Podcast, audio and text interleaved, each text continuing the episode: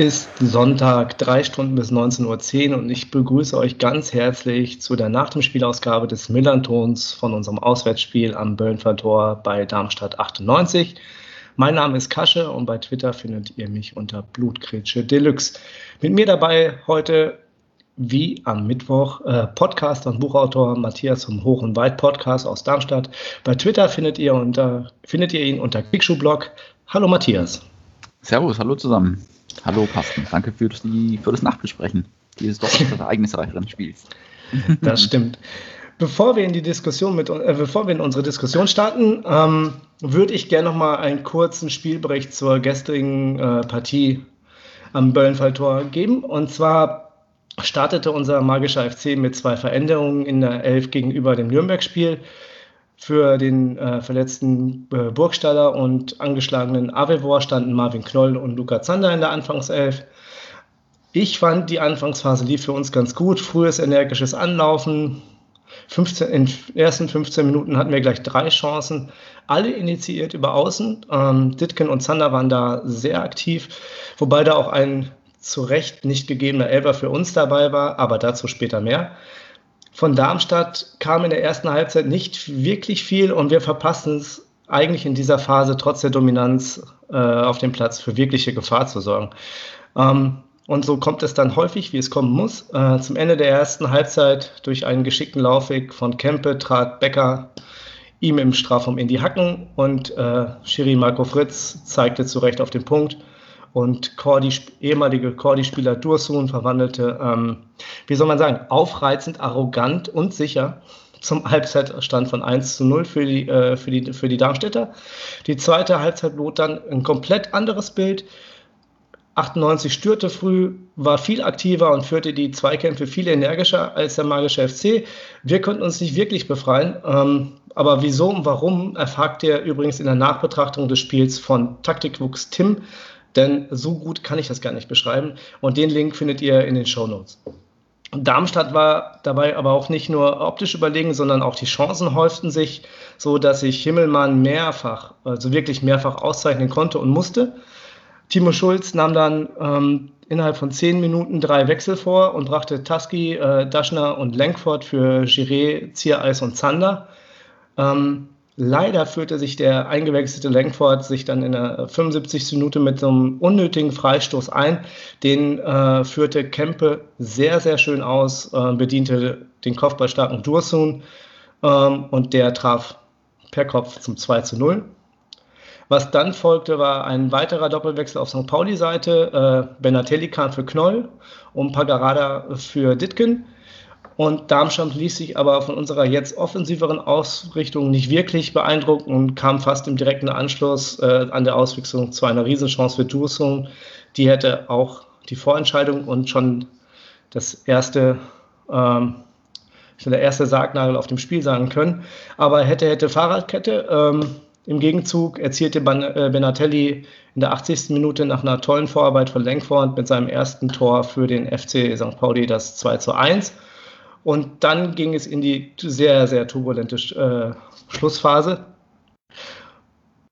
mit einer riesen, ähm, wo es dann weiterging mit einer Riesenchance für die Lilien. Manu in der 87. Minute frei vor dem Tor, aber wirklich sehr klicklich vergeben. Und eigentlich allerdings kennt ja der Wahnsinn kein Ende, Schiri Fritz auch nicht. Und dann kam es in der vierten Minute der Nachspielzeit zu einem folgenschweren Zweikampf im Strafraum der Darmstädter, wo äh, Stanilevic den Fuß von Daschner traf und damit den Video Assistant äh, Referee auf den Plan rief und der äh, schlussendlich äh, Schiri Fritz dazu veranlasste, auf den Punkt zu zeigen. Und Salazar ver verwandelte dann sehr, sehr sicher und sehr selbstbewusst in der 96. Minute zum Endstand von 2 zu 2. So viel mal kurz zum Spiel äh, insgesamt. Ich würde jetzt gerne mal mit Matthias über die erste Halbzeit reden. Du hattest die Aufstellung ja so fast erwartet. Wie warst du denn mit den Auftreten deiner Mannschaft in den ersten 45 Minuten zufrieden? Mm, war ich nicht so sehr zufrieden, war ja auch aus deinen Ausführungen schon zu entnehmen, dass St. Pauli da doch den Daumen drauf hatte auf dem Spiel. Ähm, die einzige Veränderung, die ich so nicht vorhergesehen hatte, war, dass Palsson, der ähm, wohl leicht angeschlagen ist, erstmal auf der Bank blieb und dafür auf der 6 ähm, Rapp verteidigte und für ihn Höhen in der mhm. Innenverteidigung auflief. Und Rapp hat es auch in den Spielen, die ähm, Palsson jetzt äh, entweder gesperrt oder Länderspiel abwesend nicht bestritten hat, auch die sechs schon bestritten. Das heißt, im Endeffekt war nicht viel Überraschendes geboten und deshalb dachte ich auch, die Mannschaft ist in sich in der Hinsicht gefestigt. Mhm. Aber St. Pauli hat es gut gemacht. Also hat äh, für meinen Begriff das, was du schon angedeutet hast, auch umgesetzt. Also ich denke schon, dass beide Teams mit der Prämisse ins Spiel gehen, gingen, hier erstmal ähm, das Spiel an sich zu reißen und damit den Gegner aufzudrängen. Und für mich war St. Pauli auch deutlich zupackender und energischer, ähm, haben offensiv, äh, effektiv gepresst und äh, immer wieder auch es geschafft, Überzahl in Ballnähe zu schaffen und die Lilien mhm. kamen da nicht so wirklich gut mit zur Rande haben sich dann auch äh, tiefer positioniert und äh, waren eher darum bemüht, jetzt sagen wir es mal so, nichts anbrennen zu lassen, sondern St. Pauli erstmal dann auch äh, spielen zu lassen. Und insofern war ich doch etwas überrascht, dass Darmstadt die Art und Weise des, der Spielgestaltung gewählt hat, also eher den passiveren Part und aber auch im Passspiel mit einigen Unzulänglichkeiten oder auch was die Verarbeitung des Balls anging. Da waren einige Fehler zu verzeichnen, gerade so bei äh, Honsack oder auch bei dem anderen Außenstürmer von uns, nämlich dem Tim Skarke. Da hätte ja. ich mir durchaus äh, versprochen, dass da gewisse Passstaffetten, die dann mal irgendwann stattfanden, auch zum Ende durchgeführt worden wären. Aber da war immer wieder ein Fehler drin und das fand ich nicht so erbaulich. Also das hat St. Pauli schon wirklich gut gemacht, muss ich sagen, an der Stelle. Ich, ich war da sehr überrascht, dass ihr eigentlich das Spiel überhaupt nicht aktiv gestalten wolltet. Also es kam auch nicht irgendwie der so, es kam auch nicht auch von außen auch nicht rüber, dass äh, Anfang seine Mannschaft irgendwo äh, angetrieben hat, gesagt hat, so hier, wir wollen die, wir sind die Chefs auf dem Platz. Also ich meine, Dursun steht natürlich da und der ist natürlich sehr präsent, aber das, was du schon sagtest, dieses Zweikampfverhalten fand ich jetzt auch ähm, nicht so gut und dann die Stockfehler ja, die, wir sind ja auch noch zweite Liga, ne? da darf man das, da, da passiert das mal häufiger. Ähm, was mich äh, gewundert hat, äh, dass ähm, vor allem Bader, äh, manchmal auch Holland, äh, immer wieder Probleme mit den Außen hatten, also mit unseren Außenspielern. Also mit Ditkin vor allem, Ditkin, der immer wieder durchstach auf der linken Seite. Da resultierte ja auch dann der Elver in der 14. Minute. Da war ich ein bisschen überrascht, dass, äh, dass der sich hat so abkochen lassen und auch der routinierte äh, Holland. Ja, also Bader habe ich ja in unserem Vorgespräch noch als äh, so One-to-Watch äh, betrachtet oder auch ja, genau. vorgestellt. Genau. Ähm, er war da in der Hinsicht tatsächlich jetzt äh, oftmals nicht so im Bilde oder hat auch im Laufduell nicht gerade die Nase vorn gehabt. Ja. Ähm, hat sich dann aber, finde ich, wenn es darum ging, von hinten erstmal nichts anbrennen zu lassen, das schon auch zuverlässig verrichtet. Also in puncto, äh, wenn es geboten war, den Ball einfach dann wegzuschlagen, dann war es auch so. Er hat dann nicht versucht, sich irgendwie in unnötige Zweikämpfe zu verwickeln, aber schlussendlich mhm. waren das tatsächlich Positionen, die nicht so gut äh, zurande kamen, wobei ich finde, dass das Mittelfeld generell, also da befinden wir uns jetzt ja schon in der letzten Kette des, des Spiels, aber ja. im Mittelfeld hat man einfach nicht den Zugriff. Ja, also ja. das heißt, St. Pauli hat an der Stelle schneller als verstanden, das Spiel an sich zu reißen. Ich glaube schon, dass die Lilien nicht so spielen wollten, wie sie es schlussendlich getan haben aber dass es dann so eine Reaktion darauf war. Also so nach dem Motto, okay, wir kommen hier einfach nicht gut ins Spiel rein, dann versuchen wir einfach tiefer zu stehen und dann keine große äh, Gefahr heraufbeschwören zu lassen. Das, immerhin, das ging ja gut. Also ich kann mich jetzt aus der ersten Halbzeit, außer ein Schuss, den Schuhen so ein bisschen durch die Finger hat leiten lassen, äh, überflüssigerweise, der aber auch nicht wirklich dann äh, gefährlich war. Oder auch die Chance von ähm, über links aufgelegt und in der Mitte hattest du es gesagt, Becker. Junger Spieler, genau. Ja, Becker dann im Abschluss, das war im Endeffekt genau. die, die Chance der ersten Halbzeit und das war es dann auch. Also man hat es doch verstanden, glaube ich, erstmal dann Safety First zu machen und äh, nicht irgendwie ins offene Messer zu rennen. So würde ich es jetzt sogar noch ein bisschen beschönigend beschreiben. Mhm. Und ich war auch tatsächlich nicht unentspannt. Also ich saß vor dem TV und dachte mir, so langsam Pauli kein Tor schießt, und danach sah es ja bis auf diese eine Szene auch nicht wirklich aus, ja. ähm, war ich beruhigt, weil ich weiß, dass die Lilien schon noch reagieren können und besser spielen können. Das hatten sie zum Beispiel im Pokalspiel in Magdeburg, das wir im Vorgespräch gar nicht erwähnt hatten, auch gezeigt. Da war die erste Halbzeit ähm, äußerst mau und äh, Magdeburg führte schnell 2-0 und dann sind sie wie verwandelt aus der Halbzeit rausgekommen und haben 3 2 gemacht. Mhm. Also da war ich persönlich dann doch äh, nicht so erbost oder verwundert, sondern ich hatte da schon in die Stärken der Mannschaft Vertrauen und ja, in der zweiten Halbzeit haben sie es dann auch gezeigt, was, was geht. Und um die erste Halbzeit abzuschließen, ich meine, die Führung war natürlich sehr schmeichelhaft, ja. Also der Elfmeter war, war einer und ja. Dursun hat irgendwelche ja. künstlerischen Gene entdeckt bei der Ausführung, die man nicht zwingend gutheißen muss, aber nun denn. Nee, ich fand das schon ein bisschen so, das sah so ein bisschen nach Bolzplatz-Kick aus, weißt du, so wenn du, wenn du quasi nochmal extra einen draufsetzen willst, so, ey, euch zeige ich es jetzt mal richtig. Das fand ich schon ein bisschen arrogant, aber ich Definitiv. Also ich glaube, ich hatte es auch am, am, Mittwoch erwähnt, dass er ja. in Regensburg in der, Hin äh, in der letzten Runde mal einen Elfmeter verblasen hat und der war ausgeführt. Äh, die, der eine oder die andere werden sich erinnern, als Deutschland 16 gegen Italien bei der Europameisterschaft im Elfmeterschießen war, da hat dieser Spieler Sasa so einen Staccato-Anlauf oh, ja. gewählt und dann drüber ja. geblasen. Und genauso hat Stursun gegen, also fast genauso gegen Regensburg gemacht und auch nicht verwandelt. Und jetzt hat er sich wohl erinnert, dass es äh, hochbezahlte Profis in England gibt, die ähnliche Elfmeter schießen wie er jetzt gestern gegen euch. Aber das sieht bei denen mhm. aber halt wesentlich die Konter aus als das gestern. Also er hat es auch schon gezeigt, dass das ganz normal kann. Ich, deshalb weiß ich nicht, was das soll. Also heute war ein Kicker zu lesen, dass Anfang sagte, ja, das macht er auch schon im Training, er findet es nicht zwingend gut. Aber also, nun denn. Ja. Er hätte sich fast mehr überrascht als den Torwart, habe ich so das Gefühl, weil wirklich gut getimt war da nicht. Ja, also es wäre Slapstick gewesen, wenn er über den Ball hüpft und äh, dann nochmal kehrt machen muss. Also kompliziert. Ja. Also ich bin kein Fan von solchen ich Nicht.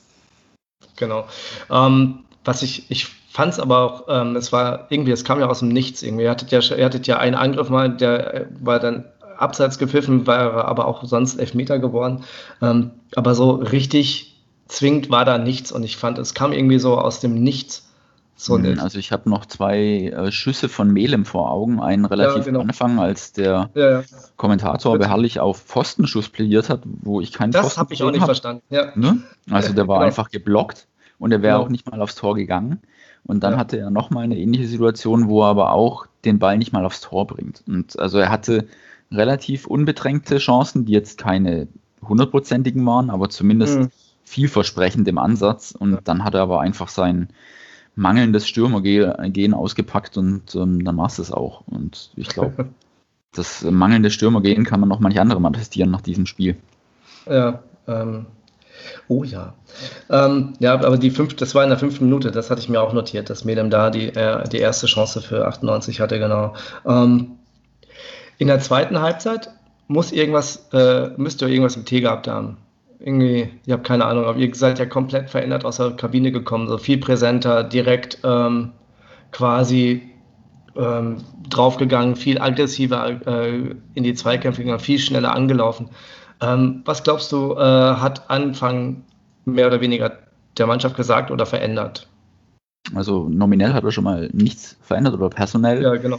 Ja. Ähm, ich glaube, dass natürlich die Führung schon nochmal auch so ein gewisses äh, Polster war, auf dem man aufbauen konnte, aber wird ihnen sicherlich vermittelt haben, dass ähm, so wie die erste Halbzeit vonstatten ging, es nicht weitergehen kann. Also wenn man jetzt hier zu Hause spielt und schon mit einem glücklichen 1-0 in die Pause geht, dann sollte man danach auch tunlichst äh, nachlegen und nicht so defensiv agieren und proaktiver das Ganze annehmen. Und das, darauf hatte ich auch ein bisschen gesetzt. Also weil es die Mannschaft bislang in jedem Spiel gezeigt hat, dass sie ein Spiel proaktiv gestalten kann, dass sie den Gegner vor, vor Aufgaben stellen kann. Und in der Hinsicht war das für mich bestätigend und nicht überraschend. Mhm. Also ich, was mir halt aufgefallen ist, dass ihr viel mehr Druck aufs Tor, aufs Tor gemacht habt. Also dass ihr auch viel, über, überrascht. Ja, ja. ja, ja, genau.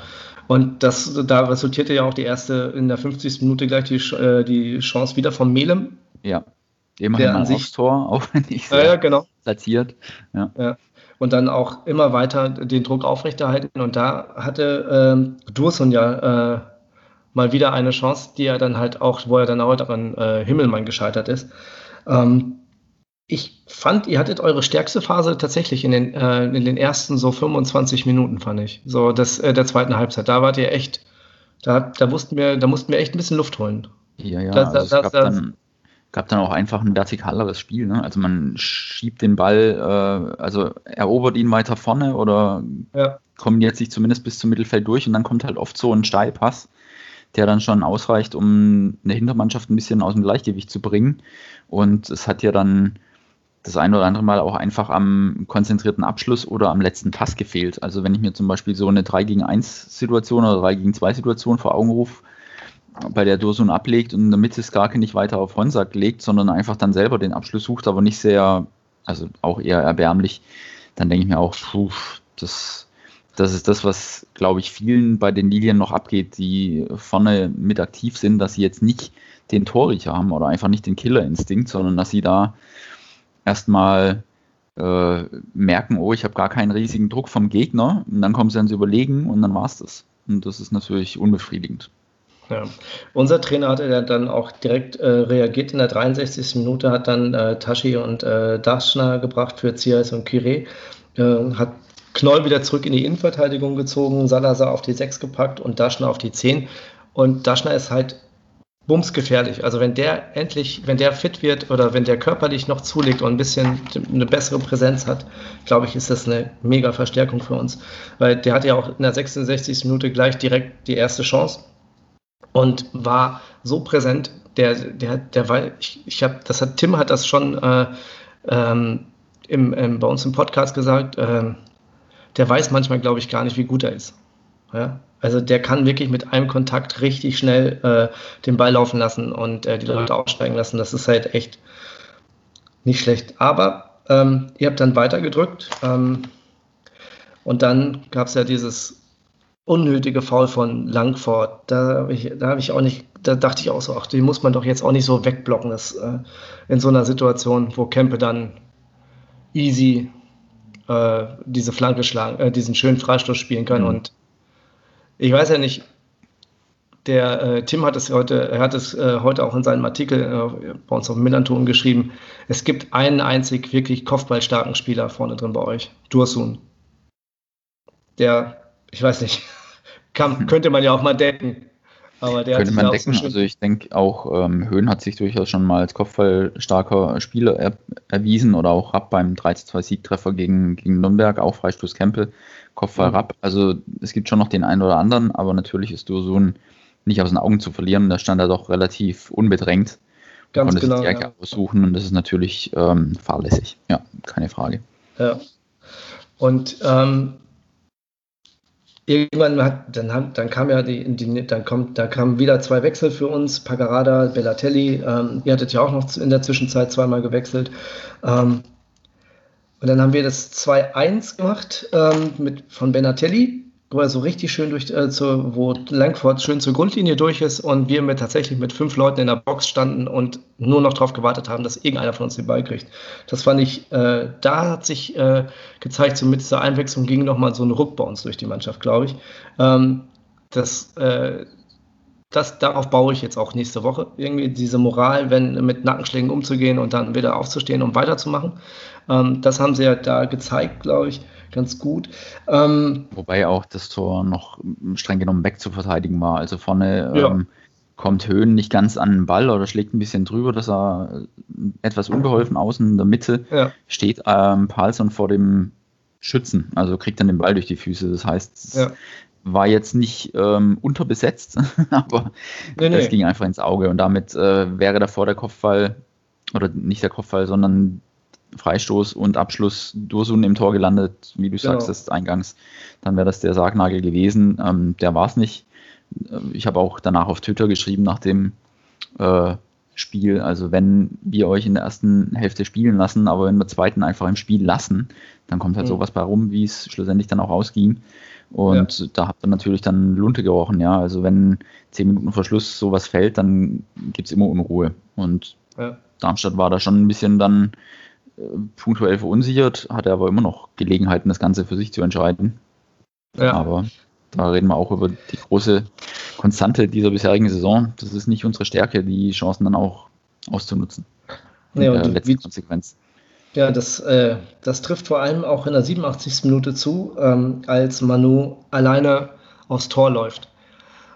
Absolut. Ja, da oh. hatte, glaube ich, ähm, Gott, habe ich Wasser dann, geschwitzt, ey. ja, der dann, der eingewechselt worden war und äh, ein, eine der ersten Minuten überhaupt im Profifußball dann gekriegt hat bei den Lilien. Ein schöner Pass, gleich durchgesteckt, diese Situation ja. sofort erfasst und Manu, ja, das war auch so das, was ich vorhin, glaube ich, meinte. Oh Gott, ich habe nicht den größten Druck drauf, ich kann es entscheiden, was mache ich jetzt hier eigentlich? Soll ich gleich schießen? Soll ich noch laufen? Und dann ja. war viel zu viel zwischen den Ohren los und damit auch noch gegen seine Heimatstadt, ja, ist er gebürtiger Hamburger, ja. dann ist es irgendwie, also sowas von kläglich und erbärmlich in die Hose gegangen, dass, ach, das war zum, zum, also ich hatte wirklich gedacht, als er den Pass aufgenommen hat, hey cool, mein Tipp aus unserem Vorgespräch, 3 zu 1 geht in Erfüllung. Aber nichts ja. da, Pustekuchen. Also das war ich, mega Aufreger. Und auch danach hat er nochmal nicht konsequent zu Ende gespielt. Das ja, passt wie die Faust aufs Auge. Ja, das äh, ist mir auch aufgefallen. Also der, die Konsequenz im ähm, Abschluss war halt, äh, ist halt echt ein Manko. Aber das, mhm. äh, wovon rede ich? ja. also, wovon reden wir? Ja, ja, schon richtig. Ja, genau, das ist, äh, da glaube ich, wir spielen zu Recht in dieser Liga und äh, stehen zu Recht da, wo wir stehen. Ähm, aber jetzt, kommt, jetzt kommt die ominöse 94. Spielminute. Ich habe ich hab damit nicht gerechnet, ich habe mir diese nicht gerechnet, dass da jetzt auf einmal der Videoassistent äh, Assistant rein, äh, reingreift, ähm, weil ich habe Stanilevic, äh, der hat den Ball weggespielt und äh, Daschner fiel und ich dachte so, ja, okay, offensiv faul. Mhm. Und gut, so. Ähm, und naja, dass dann zurückgepfiffen worden ist. Ähm, da, ich habe nachher noch im, im, Gruppenchat von unserem Fanclub noch gepostet, dass es alle so, ja, jetzt haben wir endlich auch mal Glück gehabt und das äh, jetzt können wir uns auch mal drüber freuen. Und ich meinte noch so, es war für mich einfach kein Elfmeter. So, und ich habe ein großes Warum in meinem äh, Notizblock, wieso kommt er da drauf? Und dann habe ich ähm, mir nochmal äh, Colinas Erben äh, haben sich ja dann dazu geäußert auf Twitter und mhm. auch der DFB-Schiri-Ausschuss hat sich dann nochmal ähm, dazu geäußert. Und das war ja schon, äh, die haben ja dann schon quasi gesagt, so hier, äh, Verteidiger im Ballbesitz holt aus, Angreifer geht mit Fuß in Richtung Ball. Ähm, und ja, dann ist es äh, trotz keiner Absicht äh, Tor. Äh, nicht Tor, Elfmeter. So. In letzter Konsequenz Tor, ja. In letzter Konsequenz, äh, ja. Also ich genau. habe auch äh, Colinas Erben verfolgt und äh, sie schreiben ja unter anderem auch, dass sich innerlich alles gegen diese Auslegung sträubt, weil der Verteidiger die Schussbewegung nicht mehr stoppen kann, verstehe ich aber natürlich. Und damit fühle ich mich sehr verstanden. Also ich habe dann auch die Situation, meine ich, gleich erfasst während des Spiels, als es noch nicht abgepfiffen war und hatte auch im Kopf, dass es irgendwann mal in der ersten Liga so einen Fall gab ähm, wo auch ein Stürmer dazwischen gespritzt ist bei einem durchziehenden Abwehrspieler den Ball aber, meine ich, noch weggespitzelt hat, ohne dass er damit dann wahrscheinlich in letzter Konsequenz irgendwas hätte anfangen können. Aber wurde dann halt getroffen, es gab dann elf Meter. Und dann dachte ich so, pff, wenn er das für sich geltend macht, dann ähm, wird es die Konsequenz haben, die wir jetzt hatten. Aber ich finde es offen gestanden eine Frechheit. ja, also ich, ich, saß gestern vorm Fernseher und habe gedacht, what the fuck ist da los? Ja, also der Spieler holt aus, zieht durch. Der Stürmer von euch hat de facto nicht mehr die Chance, den Ball zu erreichen. Er hat nur noch die Möglichkeit, Richtung Ball aus zu den Schritt rauszustellen. Und dann wird er getroffen und lässt sich dann auch noch fallen, als wäre er vom, von sonst ja, was getroffen worden. Und dann denke ich mir auch, da hast du als Stürmer dann natürlich alle Karten in deiner Hand. Wenn du nur irgendwie den Ball Richtung, oder das Bein Richtung Ball schieben musst und einen Kontakt herbeiführen musst, dann ist es passiert. Aber das ist ja nicht, in meinen Augen nicht die, das Verständnis von Fair Play oder von Fairness. Also, das, ich habe dann gestern gedacht, wie kannst du denn das jemandem vermitteln, der mit Fußball gar nichts am Hut hat? Ich habe dann so gedacht, wahrscheinlich am besten so, du stehst in einer Parklücke, siehst ein Auto vorbeifahren, fährst dann noch raus und erwischt ihn am Kofferraum und du kriegst ähm, Recht. ja, obwohl der, der vorbeigefahren ist, überhaupt nichts mehr dafür konnte.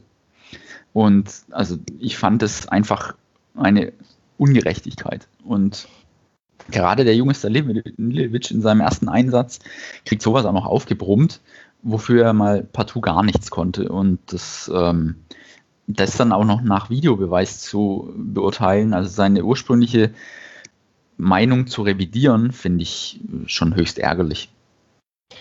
Ärgerlich, ja. Genau. Tut mir also leid. Ändert nichts mehr am Spielverlauf. Ist, ähm, also im, ich glaube, auch wenn die erste Hälfte pro St. Pauli war und die zweite pro uns, fand ich es allem in allem schon einen schmeichelhaften Punktgewinn. Und ja, können wir uns aber dennoch auch an die eigene Nase fassen, weil wir einfach euch am Leben gehalten haben. Und dann kommt ja. Vielleicht sowas raus und dann muss man jetzt für die Zukunft die richtigen Schlüsse ziehen, als Team und als Coach und wer auch immer. Ja, also ich fand, ähm, ja, ich, ich stimme deiner Meinung. Ich, ich, bin ein bisschen deiner Meinung. Ähm, ich meine, es ist natürlich klar, dass, dass Daschner versucht, äh, noch den Ball irgendwie wegzuspitzeln vor. Keine äh, Frage. Äh, so, genau. und dass er, wenn er dann getroffen wird, wird er getroffen. Und das in einer Ausholbewegung dann auch Schmerzen verursacht, dann äh, tut es auch, glaube ich, relativ weh. Ähm, nichtsdestotrotz ist das, kannst du es Leuten einfach nicht vermitteln, weil es einfach kein Foul war, weil der Ball schon weg war. So, in dem Moment. Ja. Und ich, naja, egal. Ich freue mich einfach drüber, dass wir den Elfmeter gekriegt haben. Und Salazar so trocken und wirklich, der ist halt ja für sein junges Alter, äh, der hat ja die Ruhe weg und das Ding in so einer Drucksituation, weißt du, 96. Minute und der zimmert das Ding eiskalt, so richtig und ich, ich will ja mal sagen, richtig sicher. Einfach so ohne und schmerzbefreit das Ding einfach rein. Und das äh, hm. finde ich, ähm, das macht ihn halt wie schon im letzten Spiel zum Matchwinner und da hat er es ja auch gezeigt, dass er da quasi ja, die Ruhe also halt. Für ihn war es sicherlich eine gewisse Drucksituation, aber er wusste auch, hier jetzt sind wir irgendwie zu diesem Elfmeter gekommen und mit diesem Schuss ist das Spiel de facto beendet. Also mhm. hauen einfach rein. Und das hat er dann ja. auch gemacht, ja, inklusive ja, Entledigung genau. seines Oberteils.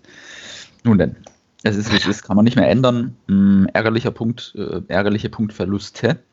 Ja. Jetzt müssen wir zusehen, dass wir in Osnabrück nicht wieder was liegen lassen. Genau. Da stehen wir unter der Woche. Genau, ihr steht ja jetzt auf Platz 12, aber mit einem Spiel zurück.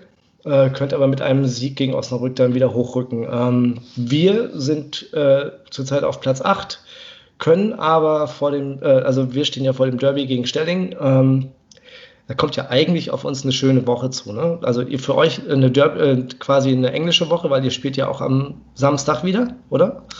Ähm, wir spielen auf jeden Fall nächstes Wochenende gegen Karlsruhe. Ich müsste erst noch gucken, an welchem Tag denn und kann jetzt in diesem Moment sagen, am Sonntag, 1. November. Ja gut, aber ihr habt ja trotzdem äh, quasi eine englische Woche auf, auf euch ja. zukommen. Ne? Das ist äh, und die manch, das Spiel gestern hat, glaube ich, auch einiges an Kraft gekostet, aber gut, das ja, ich liegt glaub, ja dann am Anfang wir werden in dieser Saison, glaube also grundsätzlich haben wir einen breiteren Kader, ja, so wie, wie Schnellhardt, den ich auch in unserem Vorgespräch erwähnt habe, sieht derzeit ja. gar keine Einsatzmöglichkeiten. Peck war gar nicht im Kader, warum auch immer. Also wir mhm. haben schon eine gewisse Breite, aber natürlich geht sowas auch an die Substanzen. Ich befürchte, wir werden in dieser Saison diverse Spielverlegungen erleben, weil einfach ähm, das Infektionsgeschehen nicht so hoch ist, dass du das auch ja. von der Profimannschaft nicht fernhalten kannst. Ja. Also wie denn auch, die nehmen ja, leben ja nicht in der Glocke. Ja. Und insofern vermute ich, da wird, wird man fast über jedes Spiel, das planmäßig über die Bühne geht, froh sein. Aber ja. wahrscheinlich, ja, wie gesagt, wird es noch häufiger zu Verlegungen kommen, damit äh, mal zu einer Phase, wo du länger nicht spielst und dann hast du englische Wochen am Stück. Nun denn, crazy und hast ja noch, und du hast ja auch noch die Europameisterschaft nächstes Jahr. Ähm, was auch nochmal den ganzen, was ja den ganzen Terminkalender nochmal irgendwie äh, ad absurdum führt ähm, und noch enger verdrängt, falls sie stattfindet. Ne? Müssen ja, wir auch wieder richtig. sagen. Ne? Aber also auch. Äh, ich denke, da haben sie mittlerweile ja schon mit dem Champions League und Europapokal-Wettbewerb letztes Jahr oder vor kurzem gezeigt, dass sowas auch unter Ausschluss der Öffentlichkeit vonstatten gehen kann und man es irgendwie durchprügeln ja. kann. Ähm, ja, aber vielleicht war auch Dosuns Elfmeter so ein Bewerbungsvideo für die türkische Nationalmannschaft. Mit der liebäugelt er immer wieder über die sozialen Kanäle.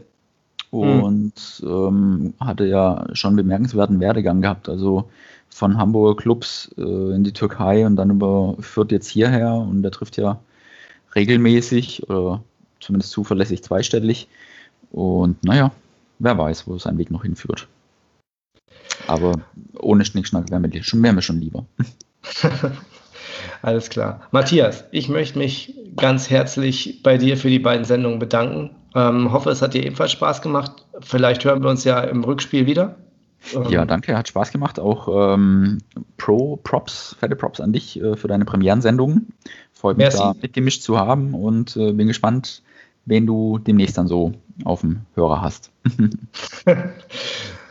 Alles klar. Ähm, mir bleibt jetzt noch zu sagen, dass ich äh, euch, liebe Hörer, eine wunderschöne Derby-Woche wünsche und hoffe, dass wir auch gegen Stelling punkten können, ähm, denn die Nummer 1 der Stadt sind wir. Das immer klar ist. Yannick wird euch nächste Woche zu den beiden Ausgaben vor und nach dem Spiel gegen die Rauten begrüßen und freut sich sicherlich auch schon drauf. Ähm, zumindest hat er mir das heute schon gesagt. Ansonsten schaut gerne auf unserem Blog äh, millanton.de vorbei, checkt die tägliche Lage von Mike und Tim. Ich bin Kasche, ich verabschiede mich bei euch und hoffe, dass wir uns dann beim Auswärtsspiel gegen Paderborn das nächste Mal hören werden. So long und tschüss. Tschüss.